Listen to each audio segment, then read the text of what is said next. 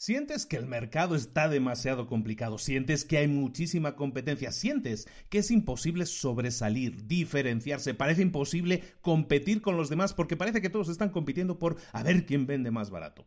Esa, esa situación es una situación que yo creo que te va a sonar. A todos, a todos nos debe sonar porque nos enfrentamos a ella prácticamente todos los días. Pero hay una estrategia, una estrategia que puede hacer que cambies completamente tu óptica, que veas, que descubras que hay otras posibilidades, otras formas de hacer las cosas que te pueden también dar muchos resultados, incluso mejores resultados, incluso resultados mucho más espectaculares de los que estás teniendo ahora, simplemente cambiando el enfoque, cambiando la óptica, cambiando la estrategia. Y eso es lo que vamos a hablar hoy, de la estrategia, la estrategia del Océano Azul, uno de los libros más solicitados que hemos tenido en libros para emprendedores, y es un libro que vamos a tratar ahora. Es un libro escrito en el año 2005, se llama La Estrategia del Océano Azul, escrito por Chan Kim y René Maborn, y lo vamos a ver ahora mismo, aquí y ahora, en libros para emprendedores y más ¡Comenzamos!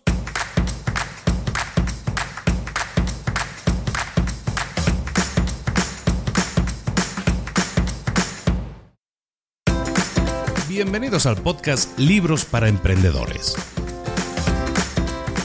Para alcanzar el éxito en cualquier negocio que quieras emprender, debes formarte, debes estudiar, aprender para emprender. Y para ello, no hay nada mejor que un libro. En el podcast Libros para Emprendedores te ayudamos de tres maneras. Primero, seleccionando los mejores libros del mercado para ayudarte a emprender, a mejorar en tu emprendimiento. Segundo, te ofrecemos gratis un resumen de los puntos más valiosos explicados en cada libro. Y tercero, te damos finalmente pasos a seguir para poner en práctica todas esas lecciones aprendidas y así poder acortar tu camino hacia el éxito ya sea marketing, ventas, liderazgo, emprendimientos, mentalización, eh, vamos a analizar lo mejor de lo mejor, de los mejores libros del mercado y te lo vamos a dar todo bien masticadito y listo para ser aplicado. Soy Luis Ramos, empresario y emprendedor, y voy a acompañarte, si me lo permites, en este camino. Sin más, comenzamos.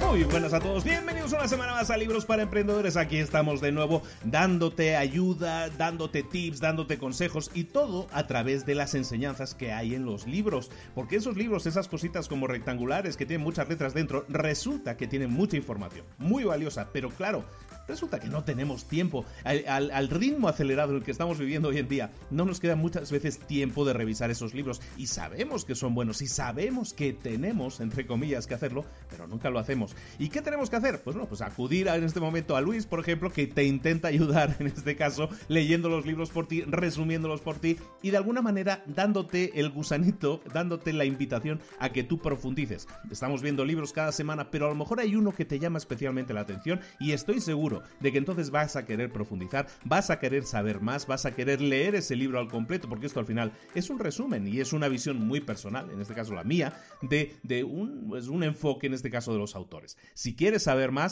estos resúmenes nunca van a sustituir al libro, eso ya lo sabes, espero, pero espero que te sirvan también para descubrir todo un mundo de información que hay ahí fuera, de alguna manera la seleccione yo para ti previamente y te diga, pues este libro va de este, este libro va de esto, y, esa selección te sirva para para, pues como te digo, ¿no? Para que te pique el gusanito y empieces a leer esos libros, por lo menos una selección de los libros que tú sabes ya antes de leerlos que te van a aportar un valor importante para tu empresa. Este, esta semana vamos a ver un libro súper solicitado y, un libro que tenía muchas ganas de hacer también. Se llama La Estrategia del Océano Azul, Blue Ocean Strategy. Es un libro del año 2005, escrito por eh, W. Chan Kim y René Maubogne, que eh, con estos nombres así tan eh, extranjeros, tan franceses, afrancesados algunos, pues resulta que son americanos, son americanos pero viven en, en este caso en Francia y tienen ahí una, trabajan en una universidad, pero también dan clases específicas de esta estrategia del Océano Azul, tienen su propia, su propia eh, universidad privada, digamos, su propio máster en el que dan esta estrategia. Han tenido muchísimo éxito, es un enfoque que no es novedoso, lo vamos a ver ahora que no es novedoso, es algo que se ha hecho muchas veces, mucha gente lo ha hecho, Pero claro, es el darle un sistema, el, sistematizarlo, el crear un sistema repetible, nos sirve, pues en este caso, para poder leer el libro y poder decir, voy a intentar aplicar este sistema en mi entorno, en mi empresa. Implica muchos cambios, sobre todo de óptica y sobre todo de mentalidad, más que nada. Pero si lo aplicas, estoy convencido que vas a tener muy buenos resultados porque los ejemplos de gente que aplica estrategia de Océano Azul en sus empresas, en sus emprendimientos o en sus ideas de, negocio, vamos a ver que no solo en ideas de negocio, estoy pensando en, en que han aplicado esta estrategia del Océano Azul y que han obtenido resultados excelentes sin ir más lejos. El, el, presidente de Canadá, que es como el, nuevo ídolo de las jovencitas, el presidente más guapo, ¿no? Pues el presidente de Canadá, por ejemplo, para llegar a la presidencia, que él no era el favorito, ni mucho menos sea el tercero en discordia, llegó al presidente del gobierno de Canadá y utilizó para ello una estrategia que es la estrategia del Océano Azul. Entonces espero que eso te sirva como teaser de lo que se puede conseguir, de lo que se puede llegar a conseguir, que son muchas cosas. Vamos a hablar de varias empresas que la han aplicado y que han obtenido excelentes resultados. Este libro, como te digo, está escrito en el año 2005 y es un libro en el que vamos a hablar precisamente de dos cosas. Primero de la situación actual, porque ¿qué es eso del Océano Azul? Es así como muy poético, ¿no? El océano sí, el océano es azul, ¿no? Pero lo que vamos a hablar aquí es de océanos rojos y océanos azules, porque esa es la situación en la que nos encontramos normalmente el océano rojo es, nuestro día a día. El océano rojo se refiere a, la situación, al mundo en el que vivimos a nivel empresarial, en el que el rojo del océano del que estamos hablando es un rojo que es rojo manchado de sangre. Eh, las estrategias de negocios tradicionales eh, vienen de modelos militares y entonces de ahí viene también el nombre del océano rojo. Cuando, estamos hablando del arte de la guerra de Sun Tzu, cuando hablamos de un montón de libros que se basan en esas enseñanzas, estamos hablando de, de negocios que tienen su su base en el tema militar. Cuando hablamos del cuartel general de la compañía, el cuartel general es una expresión militar, ¿de acuerdo? Y hay muchas veces que, y sobre todo en inglés todavía se utiliza más, los oficiales de una empresa suelen ser los gerentes, las personas de, alto dirección, y, les llaman oficiales. Oficiales no deja de ser un rango militar, ¿no? Eh, eh, las trincheras, todas esas... Eh, palabras que muchas veces utilizamos, yo las utilizo también, pues son estrategias militares o vienen de estrategias militares, de modelos militares. Entonces, cuando hablamos de empresa, muchas veces venimos dados, venimos enseñados de que esto es como una guerra. es realmente eso, es una guerra. Entonces está lleno de metáforas de ese estilo en las que nosotros tenemos que batallar, tenemos que combatir al enemigo, tenemos que destrozar a la competencia. No estoy diciendo palabras raras, son palabras que utilizamos en nuestro día a día. Todo eso son eh, palabras que están relacionadas con la guerra y esto si lo trasladamos a estrategia del negocio, este lenguaje lo que hace es generar un modelo en el que estamos hablando de un mercado fijo y en el que siempre se lucha por ganar una ventaja sobre el enemigo a costa del enemigo. Es decir, ir a por el enemigo y si muere, muere. Y si lo podemos destrozar, lo destrozamos. ¿no? Ese tipo de, enfoque a la hora de arrancar un negocio, a la hora de, hacer crecer un negocio, lo que hace es, eh, es, convertir a todos en combatientes. Y lo que hace es convertir a los resultados en ganadores y perdedores. Y lo que hace es que si esto fuera una batalla en el mar, esto sería un océano rojo, un océano lleno de sangre. Y ese océano rojo lo que va a hacer siempre es que haya perdedores que mucha gente, a lo mejor haya un ganador, pero lo que vamos a hacer es dañar nuestras cuotas de mercado a todos los niveles y eso va a dañar también nuestras eh, posibilidades de crecimiento, nuestras posibilidades de tener también beneficios, que al final es lo que una empresa debería buscar. ¿De acuerdo? Entonces, aunque la competencia sea una idea que es esencial en el tema de los negocios. Estamos hablando de un mercado capitalista en el que se lucha, o el que en teoría se lucha, de nuevo, metáfora militar, se lucha. Se lucha por, porque haya libre competencia. Eso lo que hace es dañar muchas veces un nicho de mercado, un área de negocio, porque estamos utilizando estrategias corporativas que están basadas en la guerra, en el ganador y el perdedor. ¿De acuerdo? Entonces, ¿de qué vamos a hablar en este libro? ¿De qué se habla en este libro? Pues de que hay otra opción. Hay otra opción que es no quedarse batallando en el océano rojo y pues si hay que sangrar se sangra, si hay que ganar se gana y si hay que morir se muere, sino que podemos buscar nuevos rumbos, girar nuestro timón en nuestro barco, todo va a ser una, una metáfora muy, muy náutica, ¿no? Eh, vamos a girar nuestro timón y vamos a buscar océanos más azules, aguas más azules. Y para eso vamos a utilizar la estrategia del océano azul. Basado en esta idea o esta idea, lo que hacemos es crear nuevos mercados que antes no existían. Esa es básicamente la estrategia del océano azul. Resume en una frase, crear un nuevo mercado que no existía anteriormente. Con esto terminamos el resumen del libro. bueno, no, no, no, vamos a seguir un poquito más. Pero esa es la estrategia, básicamente. O sea, si estamos en un mercado súper competido, ¿qué vamos a hacer? Lo que podríamos hacer es seguir batallando o buscar crear un nuevo mercado en el que no haya esa competencia o no haya tanta competencia y entonces sea mucho más fácil ganar. ¿De acuerdo? Y tiene todo el sentido, ¿no? Entonces, esto, aunque parezca un concepto así como muy novedoso, pues esto es algo que se ha utilizado y se ha utilizado durante mucho tiempo en el temas como con industrias muy conocidas, ¿no? La industria de los discos, eh, está renovándose constantemente la industria de los coches, las petroquímicas, la aviación. Todo esto son negocios o son industrias que no existían hace Hace un siglo no existían todas estas industrias, o un poco más de un siglo, en el caso de los coches. Pero en los últimos 30 años lo que estamos asistiendo es al crecimiento, al nacimiento y crecimiento de industrias nuevas, novedosas, que tampoco existían en los últimos 30 años, hasta en los últimos 5 años, ¿no? si nos ponemos así, en nuevas industrias multibillonarias que incluyen biotecnología, que incluyen telecomunicaciones, que incluyen telefonía, que incluyen ahora el tema de la disrupción que está habiendo en, mercados tradicionales como en la, hostelería, los coches, todo eso está habiendo mercados que ahora se llama disruptivo, que es una palabra que se pone muy de moda, que es básicamente romper con el esquema tradicional y crear una nueva óptica, un nuevo enfrentamiento a ese mercado, a dar soluciones a ese mercado. Entonces, ¿cómo puede alguien que quiere jugar a la estrategia y decir yo quiero eh, crear un nuevo océano azul para mi empresa porque estoy harto de batallar y no obtener los resultados que yo quiero.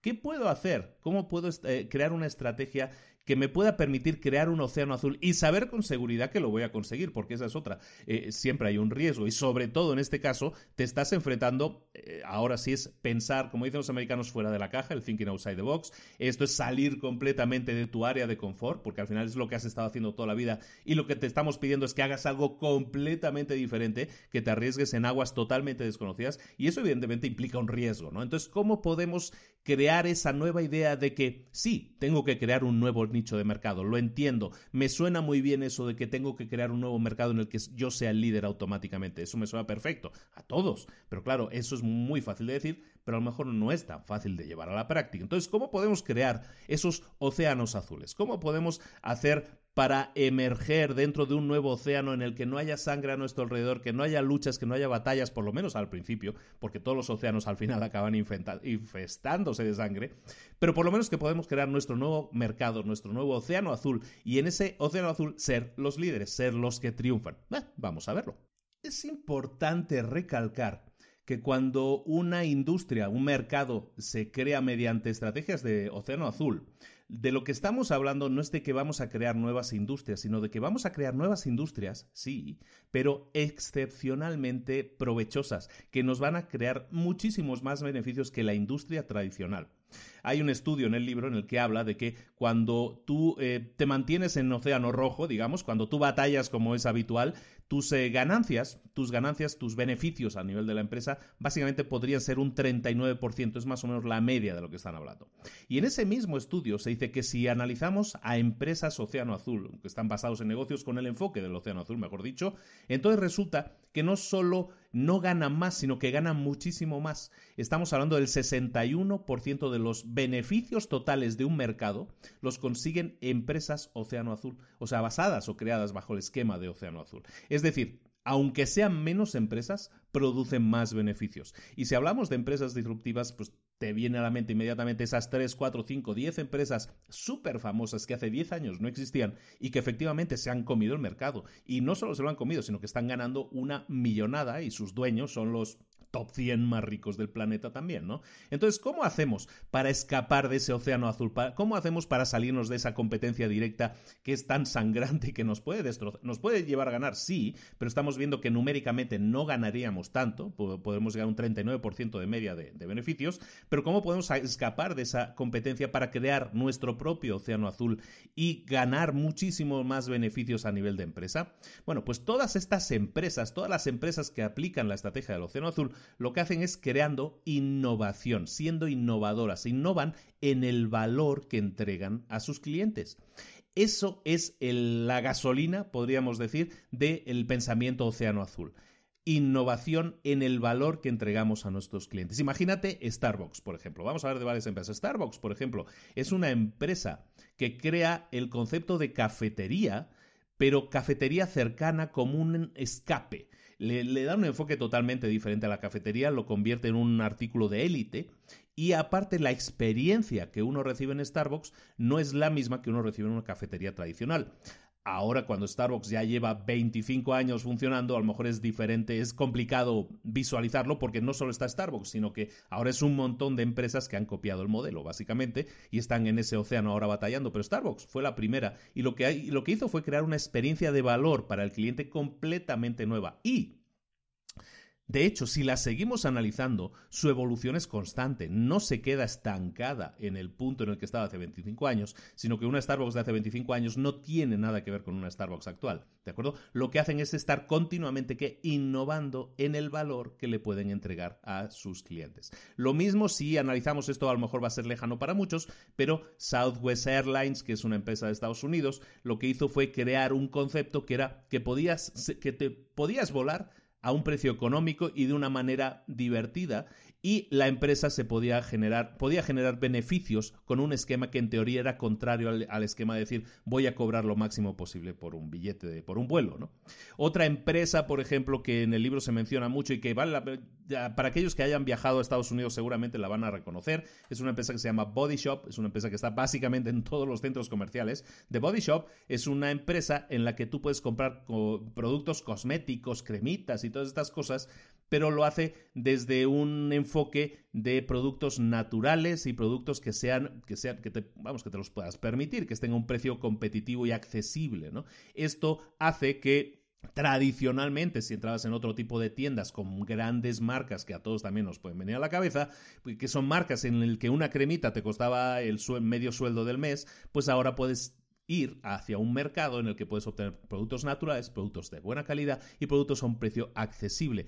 La innovación no viene solo por la parte del precio. De hecho, como estoy, estoy por intentando poner ejemplos diferentes, una, en, por un lado, la de la empresa de aerolíneas optaba por una experiencia divertida, pero también mm, económica. Para, lo mismo también en Body Shop, el de las cremas. Pero, por ejemplo, Starbucks, un café de Starbucks es más caro que un café de una cafetería normal y mucho más caro en muchos casos, pero la experiencia que está recibiendo es diferente. Entonces, recordemos, lo que estamos buscando es innovar en el valor que recibe el cliente.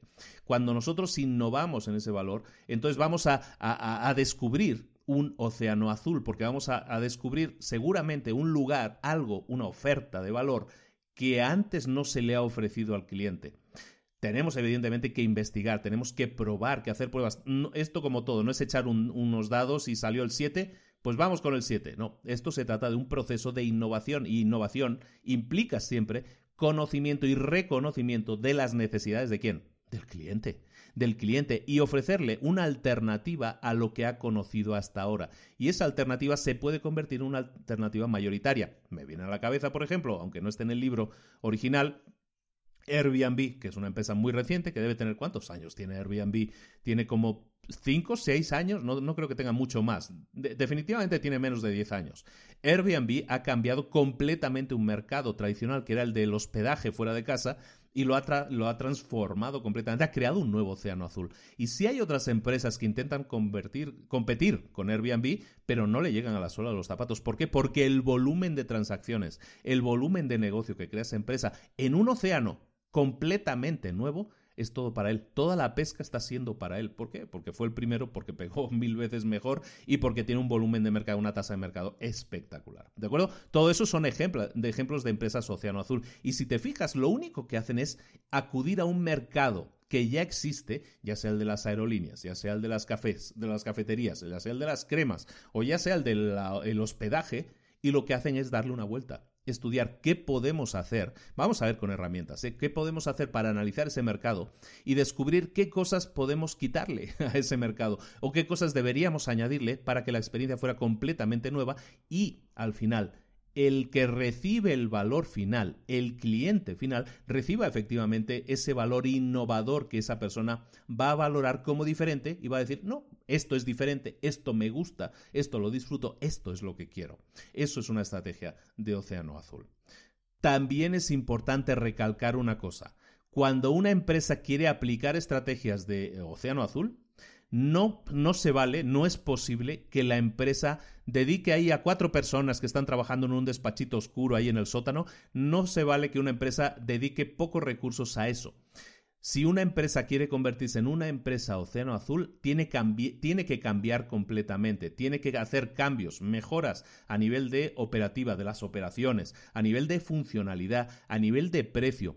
Y eso implica un cambio profundo en todos los niveles y estructuras de la empresa. No puede ser una, una, empresa grande que ya exista que diga, bueno, sí, ahí tengo un equipito que está trabajando en crearme una estrategia Océano Azul. Sí lo puedes hacer si lo que haces es crear una empresa diferente, que incluso puede llegar a competir con tu propia empresa matriz.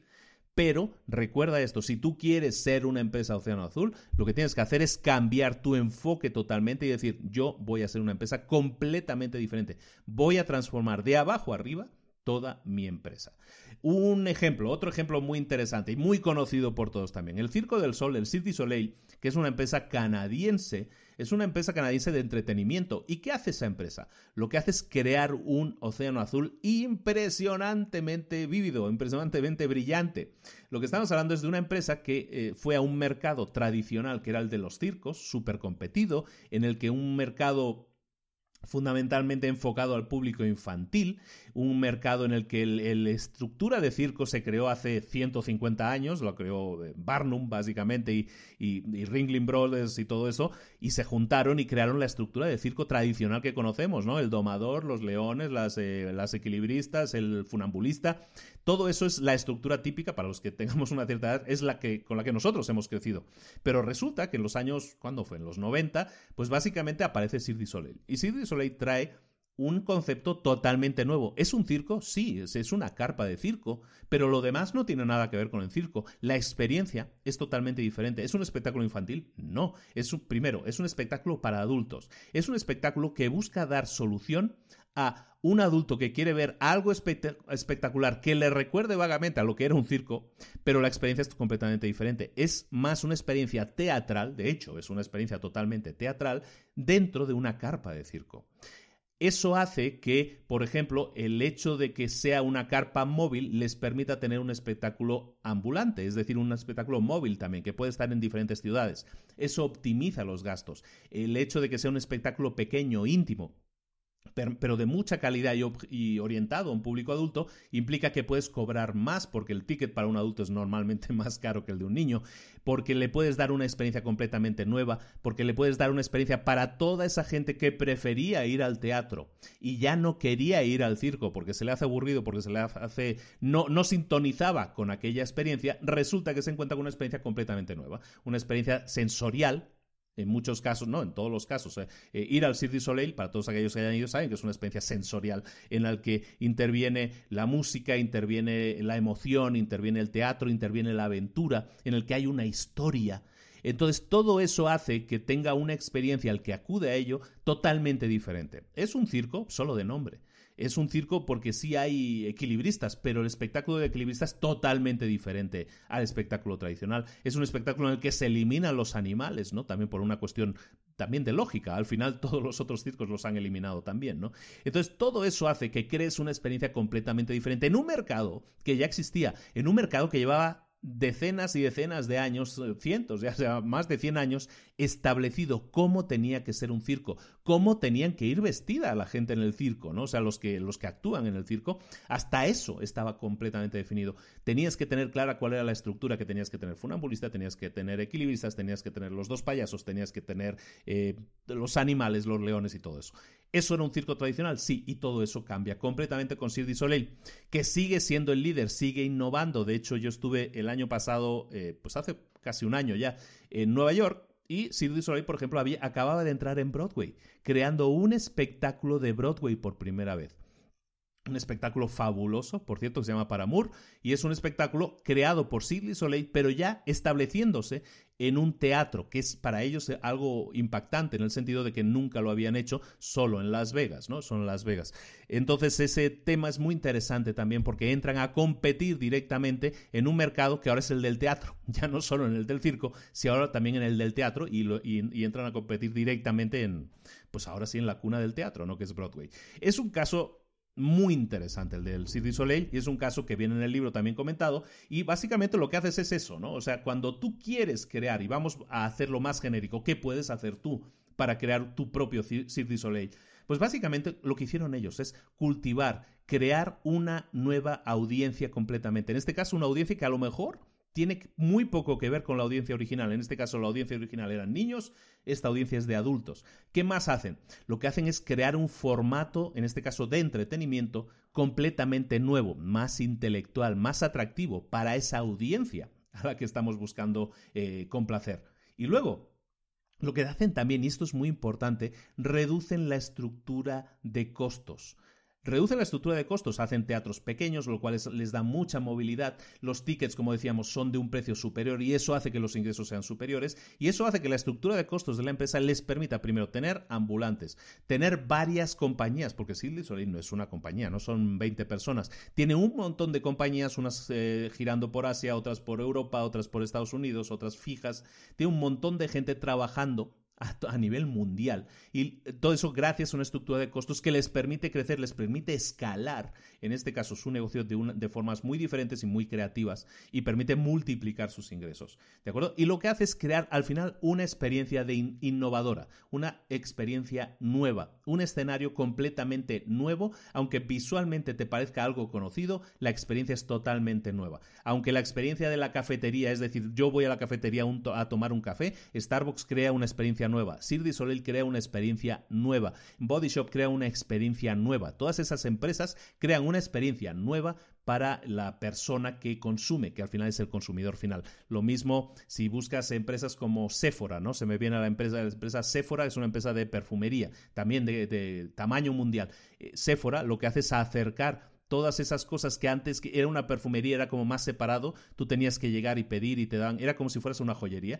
básicamente, y Sephora te lo pone a nivel supermercado, te lo pone a tu nivel, tienes un montón de, de pruebas gratuitas, lo primero que hacías cuando llegabas a Sephora era agarrar un montón de estas cartulinitas largas en las que podías oler, eh, probar todos los perfumes diferentes esa experiencia es completamente nueva en un mercado tradicional y lo que crea es un océano azul de oportunidades, porque lo que crea es el acceso a lo mejor a un público que que a lo mejor le, no le atraía tanto la idea de ir a comprar a una perfumería, porque, por ejemplo, yo, si yo iba a comprar un regalo que era un perfume, ir a una perfumería para mí no era una experiencia agradable, porque era una perfumería es un lugar de señoras y yo era el único hombre y a lo mejor me sentía incómodo.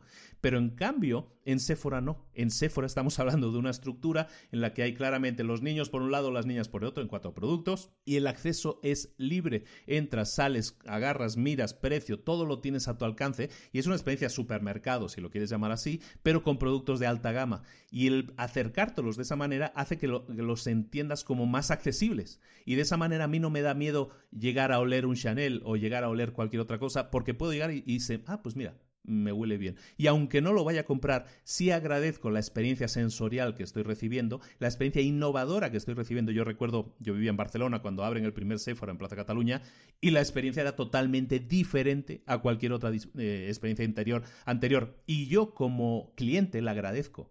Y yo como cliente, desde entonces me convertí en cliente de Sephora. Y si hoy en día tengo que comprar, aquí en Puebla también tenemos Sephora ahora. Si yo, em, si yo tengo que comprar un perfume, yo voy a Sephora. Porque a mí se me hace más cómodo. A mí se me hace mucho más cómodo ir a Sephora ah, porque tengo la libertad de pasearme, subir, oler, bajar y digo, ah, pues este me apetece más que este, este otro. Y es una experiencia realmente innovadora. Te digo, ahora cuando hablamos de marcas que ya llevan unos años establecidos, se nos hace normal porque para nosotros ahora Sephora es normal o Starbucks es lo más normal del mundo. Pero cuando eso se crea como algo innovador, cuando buscas darle una experiencia nueva al cliente, estamos hablando de experiencias completamente diferentes y resultados de valor para el cliente totalmente diferentes. Pero hablemos de casos prácticos, de cómo puedo aplicarlo yo a mi realidad, a mi propia realidad. Bueno, pues la estrategia Océano Azul se basa en seis principios. Los vamos a ver todos, ¿eh?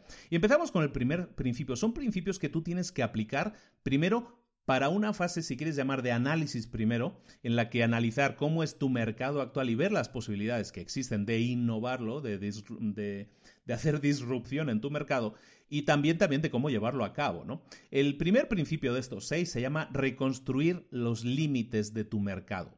Y básicamente se trata de eso, de estudiar qué es lo que hay ahora reevaluar todo lo que hasta ahora eran los límites del mercado, lo que, entre comillas, se puede y no se puede hacer. Y esas asunciones, eh, anotarlas, puntuarlas de alguna manera y ver qué podemos hacer para eliminar todas aquellas asunciones que realmente no deberíamos estar asumiendo. Porque cosas que asumimos, que damos por, por ciertas, porque, entre comillas, es que siempre se ha hecho así, esas asunciones son las cosas que tú precisamente tienes que analizar explícitamente, detectarlas y ver y, preguntarte, ponerlas en duda y decir, ¿Realmente tiene que ser así? ¿Realmente es eso lo que tiene que hacerse? ¿O se puede hacer de otra forma? ¿O, cómo ¿O qué pasaría si yo eliminara esa asunción, esa cosa que tiene que ser así porque sí? Básicamente porque siempre ha sido así, ¿no? Entonces, básicamente lo que tienes que hacer es ponerte a analizar todo aquello que son que son cosas establecidas en el mercado, que mueven el mercado. Pueden ser las preferencias de los clientes, pueden ser las calidades que se entregan de los productos, puede ser el precio, puede ser los estándares de la industria, puede ser la forma en que se entrega el producto, puede ser la forma en que se envía el producto. Lo que hacemos es crear lo que se llama en el libro un canvas estratégico. Un canvas estratégico no deja de ser una especie de, gráfico de barras o gráfico de puntos, si quieres, en el que tú vas poniendo cada uno de esos temas cada uno de esos, eh, de esos eh, de esas ventajas competitivas que puede tener una empresa en el mercado y decir, bueno, pues es que en el mercado tradicionalmente el café ha sido barato, ¿no? Entonces ponemos el café como barato. en teoría el café se entregaba siempre de pie en una barra de bar, ¿no? Sobre todo en Europa, ¿no? Entonces, eh, todas esas asunciones de cómo el cliente consume el producto, de cómo se entrega el producto, de cómo se fabrica incluso el producto, incluso de qué productos se venden, ¿no? En, Starbucks no solo se vende café, se venden otras muchas cosas, por ejemplo. Todos esos, todas esas cosas se tienen que analizar y puntuar cómo existe en el mercado anteriormente. Y si en el mercado, por ejemplo, yo quiero crear una nueva línea de cafetería y, y tengo pues tengo como competencia a Starbucks y tengo como competencia bueno, en cada país hay un montón de, eh, entre comillas, Starbucks o, copias de Starbucks, ¿no? Entonces, cada uno que piense en esas tres o cuatro empresas grandes de su país, ¿no? Entonces, una es Starbucks, la otra es tal, la otra es cual.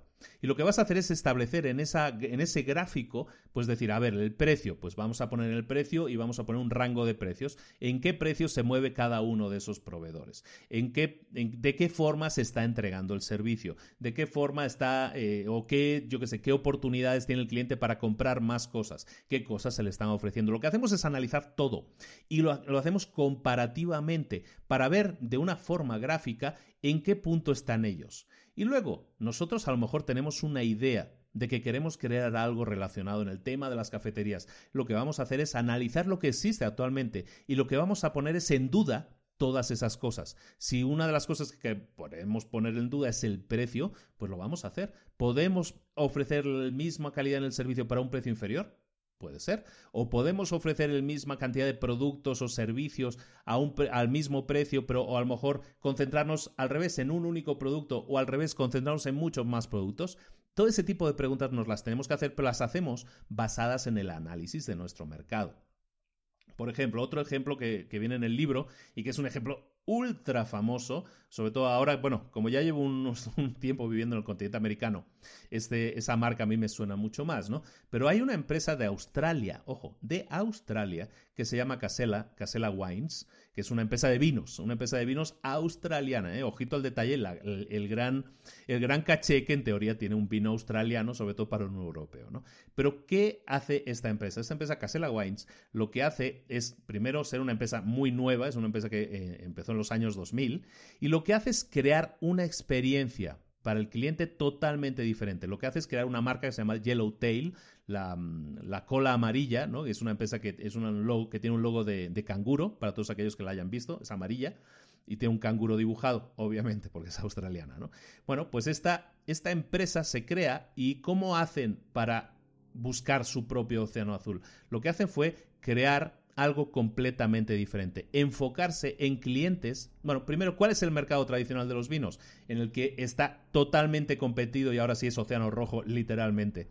Pues lo que hace es crear un. Lo que hace el mercado de los vinos tradicionales es tener una, una gama de vinos que está orientada a un público. Em, un público elitista, sería la palabra, ¿no? Es un público elitista, es alguien que en teoría tiene que entender de vinos, ¿no? Hay cursos de vinos y de cata de vinos y todo eso, y lo que haces, si tú vendes un vino y quieres, eh, no sé, destacar en el mercado, tu ventaja competitiva tiene que ser un tema de a lo mejor de vejez, el vino tiene que tener una cierta edad, tiene que tener una cierta eh, composición de uvas, tiene que tener un, un sabor complejo y que deje toda una serie de experiencias en el sabor. Pues básicamente Yellowtail hace totalmente lo contrario. Hace una experiencia de vino fácil, accesible, para que la gente que no consumía vino, es decir, la gente que consumía cócteles, la gente que consumía eh, cerveza, pueda acceder a ese, a ese mundo del vino de una manera fácil y sencilla. Y lo que hace es primero crear un vino más afrutado, más dulce.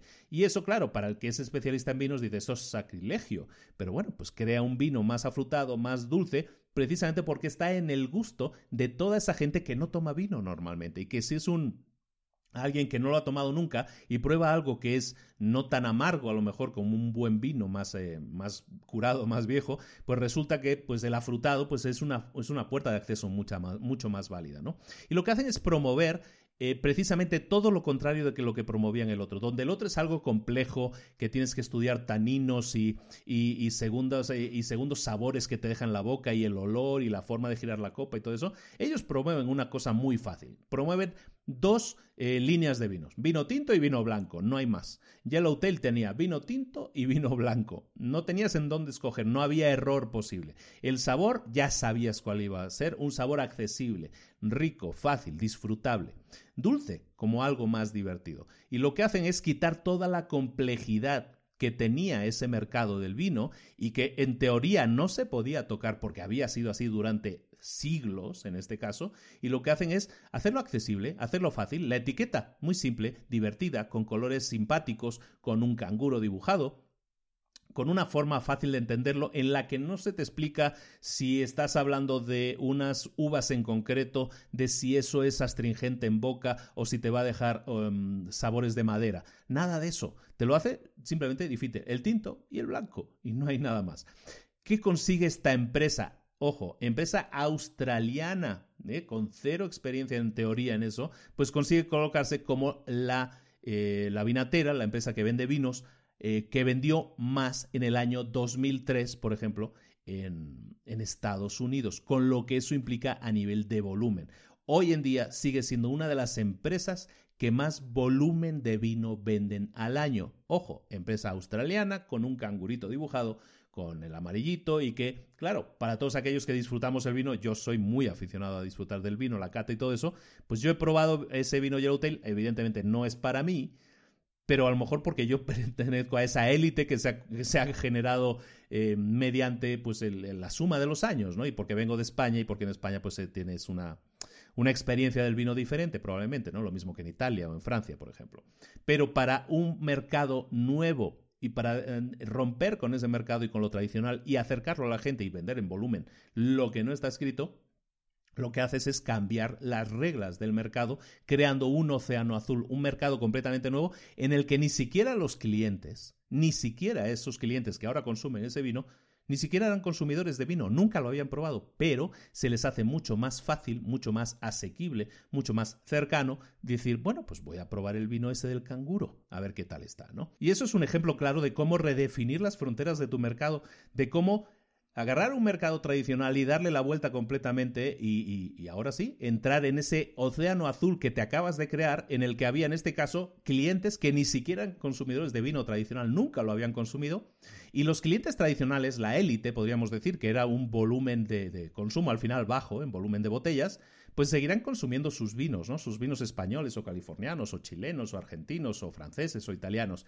pero hay mucha otra gente que ha entrado al mercado de los vinos pues en este caso a través de un vino australiano con un cangurito dibujado, con un logo amarillito y que básicamente te vendía vino tinto o vino blanco con una etiqueta muy fácil de entender para todos. Eso es romper un mercado completamente, eso es algo, es un gran ejemplo de cómo se puede crear un océano azul. ¿De acuerdo? Entonces, esto se puede aplicar a un montón de, nichos de mercado. Hay muchas empresas que han, que han creado eso. Por ejemplo, en el libro viene otra empresa también muy destacada y es una marca también muy conocida. Eh, en este caso en el tema de los gimnasios. En el tema de los gimnasios, cuando tú hablabas de un gimnasio, tradicionalmente lo que estás hablando es un gimnasio que hay un montón de metros cuadrados disponibles, llenos de máquinas ultra caras que necesitas a una persona para que te las interprete, te las traduzca y te diga qué tengo que hacer yo aquí. Necesitas a alguien que te dé un programa, necesitas ir con continuidad y todo eso. Y necesitas dedicarle tiempo, ¿no? Esa es la idea de un, de un gimnasio tradicional. Eso sería ese canvas estratégico que podríamos hacer así muy rápido de un gimnasio. Resulta que crean una nueva empresa y esta empresa se llama Corps o se escribe Curves, seguramente mucha gente la reconozca así en el mercado hispano por Curves. Bueno, pues Corps o, o Curves, digámoslo así, ¿qué es? Pues lo que hace es agarrar esa idea de gimnasio tradicional y crea una experiencia totalmente nueva. Primero, orientada a las féminas, orientada a las mujeres. ¿Por qué? Porque el mercado del gimnasio tradicionalmente era más orientado a, a, hombres que a mujeres. Ellas crean un gimnasio solo para mujeres. Un gimnasio en el que tienes además un programa de ejercicios completo preparado para ti cada vez que llegas de media hora. Entras y sales en media hora. Las mujeres que tienen poco tiempo y todo eso, perfectísimo para ellas. Em, lo que hacen además es que el tamaño del gimnasio sea mucho más pequeño porque no necesitan incorporar todos esos aparatos, todo ese espacio para para que el usuario tenga una experiencia de libertad de decir yo puedo escoger entre 200 aparatos diferentes, sino que ya se le da el programa hecho, programa de media hora, un programa a un precio asequible, un programa que hace además que eh, al ser tan pequeño local comparativamente con un gimnasio tradicional, permite que puedas crear locales en muchos más lugares. Eso permite accesibilidad y eso hace que, por ejemplo, en el caso de cuando se escribió en el libro, es en el año 2005, eh, Corps estaba creando un gimnasio, estaba abriendo un nuevo gimnasio, una nueva sucursal cada cuatro horas en todo el planeta. Cada cuatro horas. Estamos hablando de un gimnasio. Entonces esa idea de negocio funciona porque se crea un océano azul. En este caso, buscar una experiencia que dé a un nicho de mercado que no estaba siendo específicamente atendido como debía, en el caso de las mujeres, crear una experiencia única para ellas la innovación mediante los, los resultados que se le dan a, nuestros clientes. Eso siempre, ¿no? Y hay muchos más ejemplos en el libro de farmacéuticas que, que, generaban insulina y siempre la vendían de manera industrial y buscaron su océano azul para no estar compitiendo y lo que hicieron fue venta al público directa con otro tipo de dosificador, de aplicador en este caso. Hay un montón de empresas eh, que podemos calificar de disruptivas en el mercado simplemente porque hacen eh, lo que hacen es sentarse a analizar lo que hay e intentan ofrecer algo diferente. Intentan romper las barreras establecidas del mercado, que es lo que estamos hablando del primer principio, y lo que intentan es crear algo completamente nuevo como experiencia. El segundo principio que debes utilizar, que debes aplicar cuando quieras crear una estrategia de, océano azul, se llama, eh, bueno, el principio número dos dice que te debes enfocar en el panorama, en la vista general y no solo en los números lo que llaman el big picture en inglés, ¿de acuerdo? Entonces el panorama general, la, gran foto, tienes que eh, enfocar en la vista general, la vista desde 10.000 metros de altura y no en los números, porque muchas veces, ¿y de qué hablamos aquí? Bueno, básicamente, una empresa se puede a veces ahogar en números, ahogar en estadísticas. Mucha gente que pretende ser estratega en los negocios empieza a analizar datos, datos, datos, datos y a menudo pierde de vista lo que está haciendo el mercado, lo que está haciendo su competencia. Se centran en decir, bueno, voy a mejorar un 5% mis ventas, voy a mejorar un 10% mis ventas. Entonces lo que hago es pequeños ajustes simplemente para mejorar ese 5, ese 10%, que es lo que mis accionistas esperan que haga, ¿no? Entonces, si queremos crear una estrategia Océano Azul, tenemos que perder de vista un poco esos números, dejar de centrarnos en esos numeritos que a lo mejor nos permiten tener contentos a los, a de la inversión y centrarnos en la competencia, en el análisis. Volvemos a nombrar lo mismo tenemos que crear ese canvas estratégico, ese análisis estratégico de la, de la competencia del mercado que nos va a dar el sentido, nos va a dar la dirección en la que se está moviendo ese mercado, porque esa parte de manera gráfica nos va a permitir dibujar una curva de valor que nos va a permitir clarificar si existen oportunidades nuevas que no estamos aprovechando todavía. El hacer ese tipo de ejercicios es lo que te permite eh, entender mucho mejor el entorno competitivo desde el punto de vista del cliente. Recuerda que siempre estamos hablando de la experiencia de valor, de la innovación que podemos aplicar en la experiencia del cliente. Y de esa manera, al analizar los factores que contribuyen a la experiencia actual del cliente actual, nosotros podemos entonces redefinirla y decir vamos a mejorar la experiencia o vamos a cambiar de cliente y vamos a buscar un nuevo mercado, como en el caso del gimnasio. ¿De acuerdo? Esto es algo, de nuevo, que se hace a nivel empresa por completo. Un ejemplo muy grande también de una empresa súper conocida, Samsung. Samsung está eh, Samsung no es una empresa de televisiones, Samsung ya no es una empresa de teléfonos, Samsung es una empresa global que hace un poco de todo, tiene un montón de departamentos, también tiene uno de sus mayores departamentos, de hecho es el de piezas, entonces cada uno de esos departamentos se dedica a crear un producto, pero cada departamento no funciona por separado.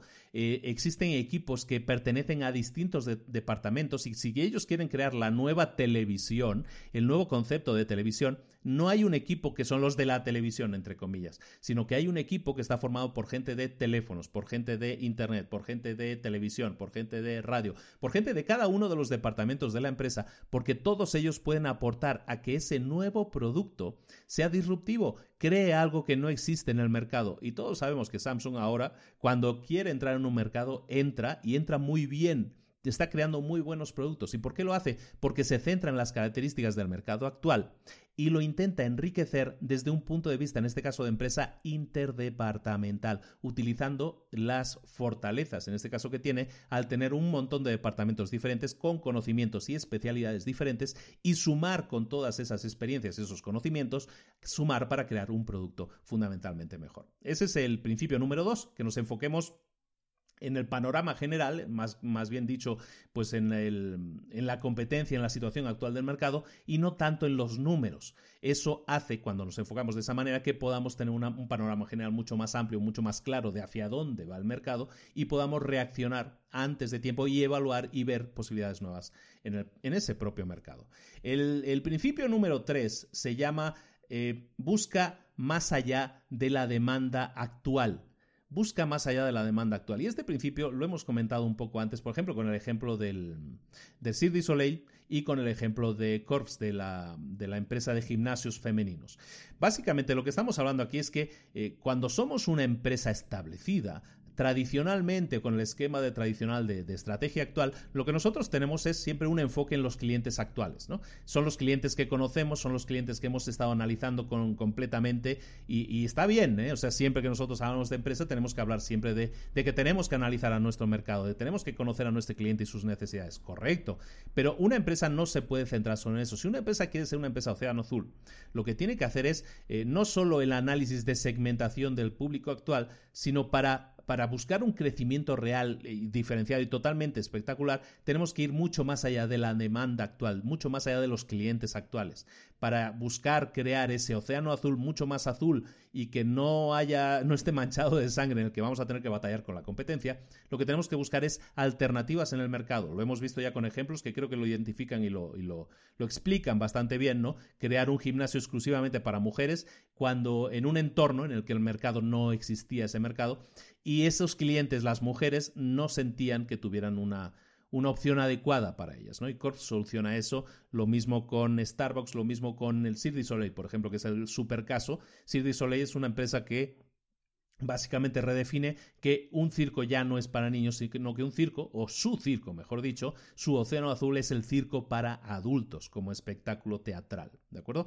Una empresa que ponen en el libro como ejemplo, que también es muy conocida y que a todo el mundo le va a sonar, se llama JCDeco, eh, se escribe JCD Caux, seguramente a muchos les va a sonar ese nombre, ¿por qué? Porque es una empresa que se dedica a hacer em, marquesinas para anuncios, una marquesina es ese es ese porta anuncios que hay normalmente en las paradas de autobús de muchas ciudades, ¿no? de muchos países del mundo. JCDecaux lo que hace es crear un mercado nuevo, un océano azul nuevo, en el que los anuncios espectaculares, digamos, eh, normalmente eran grandes vallas publicitarias de muchos metros cuadrados de superficie que estaban encima de grandes edificios en las ciudades o que estaban en la carretera en grandes estructuras eh, que se veían por la carretera cuando tú ibas circulando.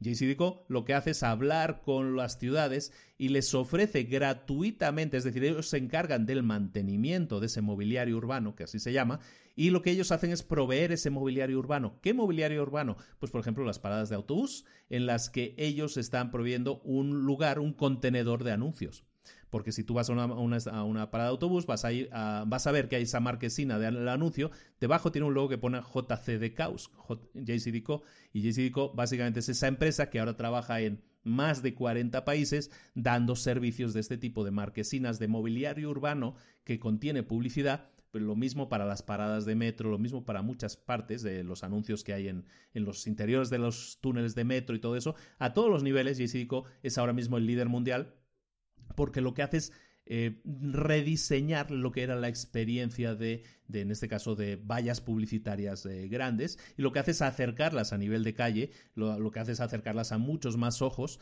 y eso hace que tengan mucho más éxito y que ellos tengan unos ingresos brutales. ¿De acuerdo? El cuarto principio que debes aplicar es el siguiente. Tienes que definir la secuencia estratégica correcta.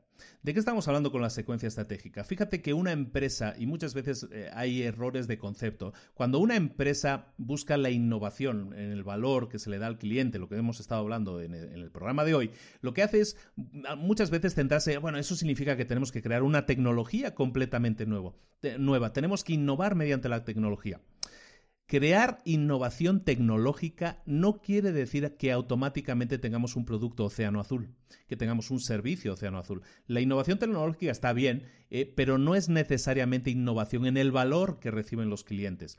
Para que una tecnología eh, sea innovadora al nivel del valor que le da a los clientes, no solo debe ser innovadora por sí misma, sino que tiene que proporcionar al cliente final pues una experiencia que sea o más entretenida, o le dé más seguridad o sea más cómoda para el cliente final. Es decir, tiene que eh, sumar algo en cuestión de valor para ese cliente. ¿De acuerdo? Entonces nosotros tenemos siempre que, creemos mediante la innovación tecnológica o mediante la innovación en nuestro nicho de mercado, tenemos que buscar siempre respondernos a una serie de preguntas que nos van a decir si realmente esa innovación que hemos creado, que yo no digo que no sea innovadora, pero esa innovación nos puede servir para definir si realmente estamos entre un enfoque océano azul o no, o estamos creando algo que realmente dé valor al cliente o no, porque eso va a hacer que probablemente, si no le estamos dando un valor adicional al cliente, por muy innovadora que sea la tecnología, por mucho que hayamos invertido, probablemente ese, esa, esa, innovación no funcione, no conecte con el cliente y no generemos ese océano nuevo, ese océano azul que nos permita eh, una explosión en ventas. ¿Qué preguntas tenemos que hacernos? Pues hay cuatro preguntas que deberíamos hacernos para eh, establecer si la secuencia estratégica que estamos trabajando es la correcta. La primera pregunta que deberíamos hacernos es, es ¿por qué debería alguien comprar nuestro producto? ¿Tiene una utilidad excepcional, acaso? Tenemos que analizar el por qué alguien, es decir, ponernos ahora sí en la piel del cliente y decir, ¿por qué alguien compraría nuestro producto desde su punto de vista, desde su óptica? ¿Tiene algo que llame la atención, que lo haga diferente a los demás? La segunda pregunta que nos debemos hacer es si el precio que tiene nuestro producto o servicio es capaz de atraer a una audiencia lo suficientemente grande. Y esto es importante, porque nosotros buscamos, eh, lo que buscamos es crear un producto innovador, pero también crear unas ventas masivas. Entonces, para eso lo que necesitamos es que el producto sea atractivo para una audiencia masiva. Esa pregunta nos la tenemos que hacer siempre. ¿Nuestro producto, el precio de nuestro producto o servicio es capaz de atraer, es atractivo para una audiencia grande? La tercera pregunta que debemos hacernos es si podemos crear ese producto con el costo adecuado, es decir, gastar lo adecuado para obtener de esa manera un ingreso, un beneficio, mejor dicho, adecuado. Es decir, somos capaces de producirlo en masa al precio adecuado para que nos genere beneficios, porque si somos capaces de llegar a una audiencia masiva y somos capaces de generar un beneficio por cada producto o servicio que vendemos, evidentemente eso va a ser para nosotros pues, el maná caído del cielo, ¿no? La cuarta pregunta que debes hacerte es si hay algún impedimento que si hay algo que le pueda impedir al mercado aceptar tu producto.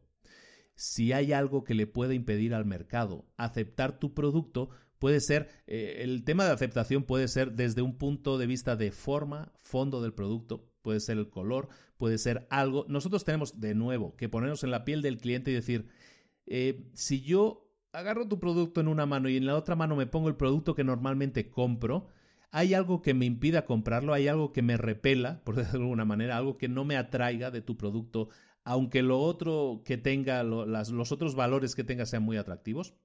Al final, como siempre decimos, tenemos que analizar a nuestro cliente. En este caso, si estamos creando un producto, un servicio nuevo, algo totalmente diferente que apele a cosas diferentes, tenemos que ponernos en la piel de ellos, tenemos que hacer pruebas de concepto con, con los clientes adecuados para saber y establecer si estamos en el camino correcto antes de sacar un producto en masa y que nos podamos meter un golpe grande porque no lo hemos probado previamente. Ese es el principio 4, ¿no? que tengamos la secuencia estratégica definida correctamente. El principio número 5 es que tratemos de, evitar o tratemos de, solucionar los, eh, los, obstáculos organizacionales clave que podamos tener en nuestra empresa. ¿Y a qué nos referimos con esto? Siempre estamos hablando de empresas que ya existen, empresas que a lo mejor quieren cambiar su enfoque. ¿Qué tiene que hacer esa empresa? Pues mira, al final una empresa tiene que resolver todo un montón de problemas internos en, en sus propios departamentos cuando quiere implantar una estrategia de océano azul. ¿Por qué? Porque los directores de área, los directores de departamento normalmente no van a poner muy buenos ojos y muy buena cara cuando tú le digas no voy a, reubicar recursos que tú tenías, personas o recursos físicos, los voy a reubicar en una nueva zona, en una nueva área o la estructura tradicional que teníamos en la que tú eres director ahora pasa a ser una estructura diferente. Eso va a crear problemas, obstáculos organizacionales, primero personales, ¿no? La gente va a decir, no, no quiero que me muevas eh, que, me muevas la, situación actual, ¿no? No quiero salir de esa área de confort que tenemos ahora. Eso es un problema a nivel organizacional y es algo que tienes que detectar y solucionar. Para ello, en el libro recomiendan que te leas un libro que yo creo que vamos a tratar, se llama The Tipping Point de Malcolm Gladwell, en el que básicamente se habla también, entre varias cosas, se habla de, del tema del liderazgo y las observaciones que hace este autor en el tema del liderazgo es que hay una serie de acciones que nosotros podemos detectar en una empresa y, realizar, pero acciones muy puntuales que si las hacemos en el momento adecuado y es la acción adecuada, los resultados son desproporcionadamente buenos y la influencia que consiguen esos pequeños cambios es también desproporcionada. La clave es utilizar los recursos adecuados solamente y en el caso en que sean lo más poderosos y generen la mayor ola de cambio. ¿De acuerdo? Entonces, básicamente que detectemos que uno de los principios que tenemos que seguir siempre es el de que va a haber problemas organizacionales, sí, y tenemos que solucionarlos. Y el último principio, el principio número 6, es el que dice que la ejecución debe estar dentro de la propia estrategia. Y recuerda que estamos hablando de estrategia en el libro y estrategia siempre suena como a concepto teórico, ¿no? Pero lo que nosotros tenemos que hacer es incluir la implementación o como dice el principio, la ejecución, la implementación de lo que estamos haciendo dentro de los procesos actuales de la empresa, dentro de los procesos actuales de la nueva estrategia, del nuevo enfoque que estamos haciendo en la empresa. Cuando nosotros construimos una estrategia de océano azul, lo que vamos a ver en el principio 5, eso va a crear riesgo, va a crear incerteza dentro de nuestras propias filas y también dentro de los propios resultados que podemos esperar en el mercado, esas proyecciones que estemos haciendo, pues tienen un alto nivel de riesgo en muchos casos. Entonces lo que tenemos que hacer es crear un entorno de confianza entre todos los participantes en, esta nuevo, en este nuevo movimiento, en esta nueva estrategia. Como todos los participantes van a ser toda la empresa, lo que nosotros queremos es lanzar una estrategia de océano azul que funcione. Entonces debemos hacer que todos, como se dice normalmente, se suban a este barco, que todos se suban a este tren y todos, de alguna manera, en el libro habla de las tres E's, comulguen con las tres E's. Las tres E's son engagement, que básicamente es conexión, eh, explicación y expectativas, ¿no? Entonces, básicamente, todos, todos tienen que tener las mismas expectativas, las mismas metas, de alguna manera, el mismo resultado de esperar, las mismas explicaciones, tiene que haber una comunicación muy buena explicando por qué se hacen las cosas, para qué se hacen las cosas y los resultados que buscamos esperar. Y el engagement, la participación, que todos se sientan partícipes de este nuevo enfoque, que todos se suban a ese barco, que todos remen para que esa, esa meta, ese objetivo que nosotros buscamos, funcione. Cuando nosotros tenemos a toda nuestra tripulación, todo el símil sale al final de, náutico, ¿no? Como decíamos, cuando toda nuestra tripulación esté conectada con lo que nosotros queremos hacer, eh, tenga las mismas explicaciones y sepa las respuestas que nosotros les podemos dar y tenga las expectativas de las metas que vamos a alcanzar, todos alineados en el mismo sentido, entonces sí, puedes desplegar velas y empezar a navegar, porque no hay nada garantizado, pero lo que estás haciendo es que tu estrategia ya está eh, llena también de ejecución. La gente que tiene que ejecutar tu estrategia también va a, ponerse ahora sí la camiseta de tu equipo y va a buscar esos resultados. ¿De acuerdo? Entonces, básicamente esto es lo que estamos hablando cuando hablamos de la estrategia del Océano Azul, es el seguimiento de esos principios. Hemos visto un montón de, bueno, bastantes ejemplos em, de, de empresas que aplican este modelo y podemos hablar de muchas otras empresas. Te voy a poner en las notas del programa una un enlace a una página que es de, la, de, los propios autores. Si le entiendes al inglés y si no, Google te lo traduce de aquella manera. Si entiendes más o menos el inglés, ahí vas a ver toda una lista de, de empresas que se están creando, que se han creado mediante esta estrategia Océano Azul. Otra que me vino a la mente que quería comentar antes de que me vaya, porque también es muy conocida, es la propia Nintendo. Nintendo eh, crea una consola que es la Nintendo Wii, que es una consola que entraba a competir. Eh, como la tercera en discordia, como la que iba a perder seguro, entró a competir en dónde? En un mercado que estaba dominado por Sony y su PlayStation y por Microsoft y su, y su Xbox. Entonces, ¿qué hace esta empresa? Crea la Nintendo Wii, pero lo hace mediante una estrategia Océano Azul, la, pongo como ejemplo porque también yo creo que es una empresa muy conocida y un, y un, objeto muy conocido también. Lo que hace es crear una estrategia Océano Azul en la que está buscando a otro tipo de jugadores, otro nicho de mercado completamente diferente y en el que eh, convence a muchos papás de que compren la Nintendo Wii porque les permite la idea de que sus hijos van a hacer una actividad física a través de, por ejemplo, eh, eh, los deportes y todos los juegos de deportes que, ponía la Wii en, el mercado, en el arranque y también pues eh, para gente más mayor, para gente que no tiene el videojuego como parte de su vida y que quiere algo asequible, cercano, fácil de jugar. Crea ese nuevo océano azul en el que había un montón de gente que no estaba jugando y lo que hace es crear un nuevo producto que eh, place, que sirve a toda esa, a toda esa gente. ¿no? Entonces, eh, hay muchos ejemplos, hay muchos ejemplos. Vamos a poner entonces un enlace en la página de, ellos, de los autores del libro, del Océano Azul, porque ahí vas a ver también muchos más, muchos más que por tiempo no, no hace falta que explicamos, pero yo creo que captas la idea, ¿no? Básicamente es analizar lo que existe actualmente, ver lo que es realmente necesario, eliminar lo innecesario y crear esa nueva oferta. A lo mejor es cambiando el nicho del mercado al que estamos atacando, al que estamos sirviendo, o a lo mejor es cambiando las características del propio producto, o a lo mejor es haciendo ambas cosas. Para eso necesitamos estudiar estratégicamente qué es lo que hay en el mercado, qué ofrece el mercado, a qué precios, con qué características y ver realmente en qué podemos nosotros influir creando algo totalmente diferente que mejore y, sobre todo, la experiencia de nuestro cliente ideal. Hasta aquí el resumen de la estrategia del Océano Azul, em, un fantástico libro que recomiendo mucho, como todos los libros que hacemos, eh, que estamos revisionando. Es un libro muy bueno, que da para mucho, que tiene un montón de información. Se puso muy de moda el nombre, entonces hay muchos artículos también en Internet al respecto. Te es muy fácil buscar estrategia Océano Azul en Google y vas a encontrar un montón de referencias para seguir informándote, para seguir aprendiendo, para seguir viendo ejemplos de empresas que lo han conseguido utilizando estos análisis, esta forma de trabajo.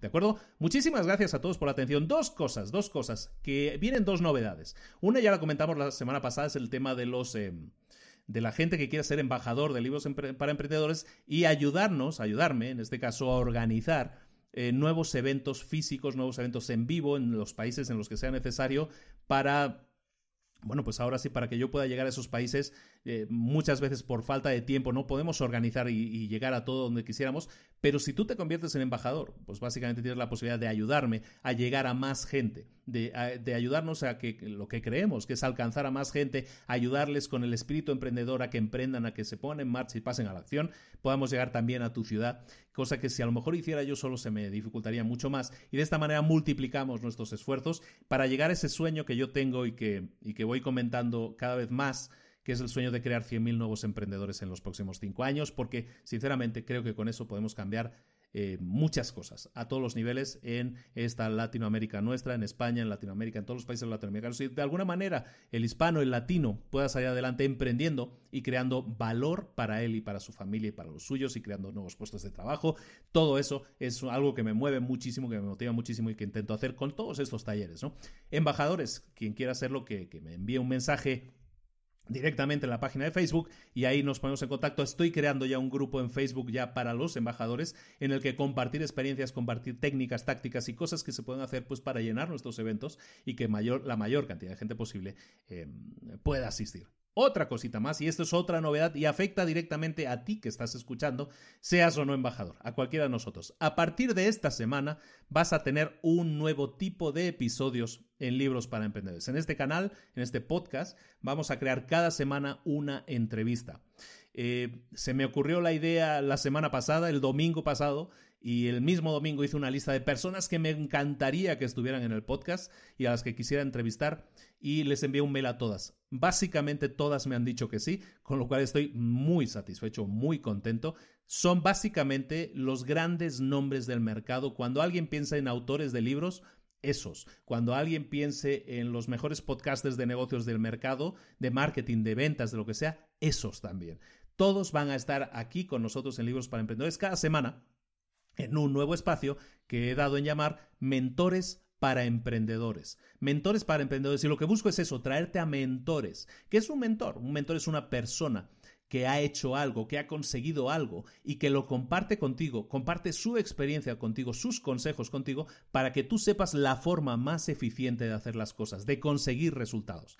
Cada semana vas a tener un mentor muy especial, alguien top en su propio mercado que te va a dar tips, consejos, soluciones, que en, el, que vamos a hablar de cómo ayudar a un emprendedor, a alguien que no ha emprendido pero quiere emprender, cómo ayudar a alguien que, que ya es empresario pero no está teniendo los resultados que querría y un poco hablar de todo eso desde la óptica de cada uno, ya sea de marketing, ya sea de ventas, mediante herramientas, qué podemos hacer, básicamente un montón de ayuda, un montón de información como siempre para que tú la tomes la pongas en práctica, pases a la acción y, obtengas muchísimos resultados. Eso a partir de esta semana, todos los miércoles vas a tener publicado también una entrevista, una charla, un mini taller, si quieres verlo así, que se llama Mentores para Emprendedores. Eso va a estar en el formato audio dentro del podcast y en YouTube, en nuestro canal de YouTube, que tiene mucha audiencia también. Lo que vamos a hacer es poner la versión en vídeo. Todas estas entrevistas no se están grabando en audio, se están grabando en vídeo y esas videoconferencias, esas charlas, eh, las vas a tener en formato vídeo dentro de nuestro canal de YouTube y en el podcast. Si no tienes a bien escucharlo o verlo desde YouTube, pues lo puedes escuchar directamente en el podcast. Esa es solo una de las novedades que se vienen en el podcast, pero esa viene ya, la vas a descubrir este miércoles, dentro de un par de días. Entonces eh, conviene que lo sepas para que digas, ¿y esto qué es? ¿no? Pues esto es Mentores para Emprendedores. Em, ya en esta semana he grabado un montón de entrevistas. La, avalancha de gente que me ha dicho que sí me sobrepasa, me, enorgullece y de alguna manera me hace sentir muy humilde por la cantidad de cariño que estoy recibiendo de gente que en teoría, entre comillas, debería ser tu competencia, pero te tienen un cariño brutal y, cuando les dices, oye, ¿puedes venir? Te dicen, dime dónde, dime cuándo, ahí estaré, ¿no? Eh, la gente que tiene ganas de ayudar a los demás es impresionante. La energía que comparten es impresionante. Hemos hecho algunas entrevistas en, esta semana que me ponen los pelos de punta de la cantidad de información, la cantidad de cariño que pone la gente por ayudar. Em, y te aconsejo que no te lo pierdas. Esta, esta semana empezamos, por tanto, con mentores para emprendedores parte de este canal parte de este podcast Libros para Emprendedores. Y sin más, ya me despido. Nos vemos la próxima semana en Libros para Emprendedores con otro resumen, con otro libro. En esta semana, Mentores para Emprendedores. Déjame antes de irme, antes de. Si no estás en mi lista de correo electrónico, anótate. Estás, estás perdiéndote de un montón de correos electrónicos súper buenos. Librosparaemprendedores.net. Ahí dejas tu nombre, tu correo electrónico y te aseguro que no te vas a arrepentir. Si te ha gustado el programa, si crees que has recibido valor, haz que más gente lo sepa. Compártelo con, más gente. Ah, coméntalo con tus amigos, recomiéndalo. Y también vete a iTunes si tienes la posibilidad y déjanos 5 estrellas, déjanos un comentario, un feedback, alguna retroalimentación que nos sirva y que sirva a los demás para decir, mm, ese podcast debería yo escucharlo, voy a echarle un ojo. Y entonces descubran lo que tú ya sabes, que aquí te damos ayuda, que aquí te damos todo eso que necesitas, herramientas, consejos, para que puedas pasar a la acción, ponerte en marcha y obtener resultados en tu emprendimiento, en tu empresa e incluso también, por qué no decirlo, en tu vida. Muchas gracias, ahora sí, ya me despido. Un saludo de Luis Ramos, nos vemos la próxima semana en Libros para Emprendedores. Hasta luego.